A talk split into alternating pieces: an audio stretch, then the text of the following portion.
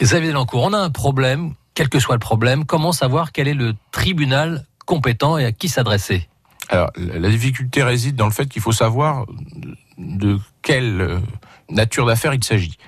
Et on peut distinguer, sans se tromper, trois natures d'affaires. Les affaires dites administratives, les affaires dites pénales et les affaires dites civiles. Euh, sur le plan administratif, euh, les démarches, d'une manière générale, se font devant le tribunal administratif. Alors, en l'occurrence à Amiens, nous avons un tribunal administratif. Donc, si vous êtes euh, en litige avec une commune, si vous êtes en litige avec un problème de marché public euh, ou toute autre euh, administration ou quasi-administration, vous pouvez vous retourner et, et, saisir donc le tribunal administratif.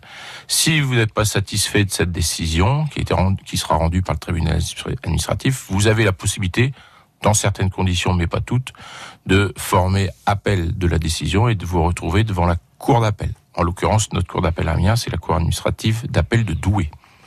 Si vous n'êtes pas satisfait de la décision qui sera rendue par la cour d'appel administrative de Douai, vous avez aussi la possibilité, dans certaines conditions, pas, pas, toujours, de vous pourvoir en cassation, mais non pas devant la Cour de cassation, mais devant le Conseil d'État. Mmh. On se pourvoit en cassation devant le Conseil d'État.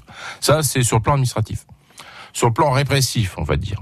Sur le plan répressif, même principe, deux degrés de juridiction. Exemple. Exemple, euh, vol. D'accord. Vous êtes poursuivi mmh. pour vol. Bon, euh, ça fait partie des juridictions civiles, mais mais c'est répressif. C'est pénal. Et donc, euh, en matière pénale, ce sont les ce sont les juridictions civiles qui sont compétentes. Mais en matière pénale, vous allez être convoqué devant le tribunal. Vous êtes insatisfait de la décision et de, de, notamment de la sanction qui vous est infligée. Vous pourrez interjeter appel de cette décision, dans certaines conditions évidemment, devant le tribunal correctionnel. Mmh. Qui lui euh, devant la cour d'appel, pardon. Et si vous estimez encore que la loi euh, n'a pas été respectée, vous pouvez vous pourvoir en cassation.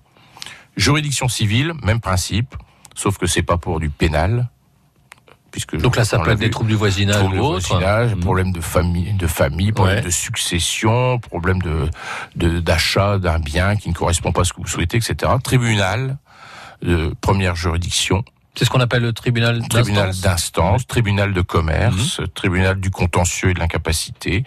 Lorsque vous êtes insatisfait de cette décision, dans certaines situations, vous pouvez interjeter appel devant la cour d'appel. En l'occurrence, c'est le cour d'appel d'Amiens.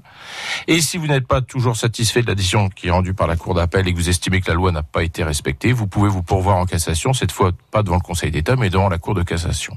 Alors devant la cour de cassation et le Conseil d'État, d'une manière générale, euh, encore, parce qu'il y a toujours des exceptions, mais le recours à avocat est obligatoire. Il s'agit d'un avocat à la Cour de cassation et au Conseil d'État que vous êtes obligé de prendre.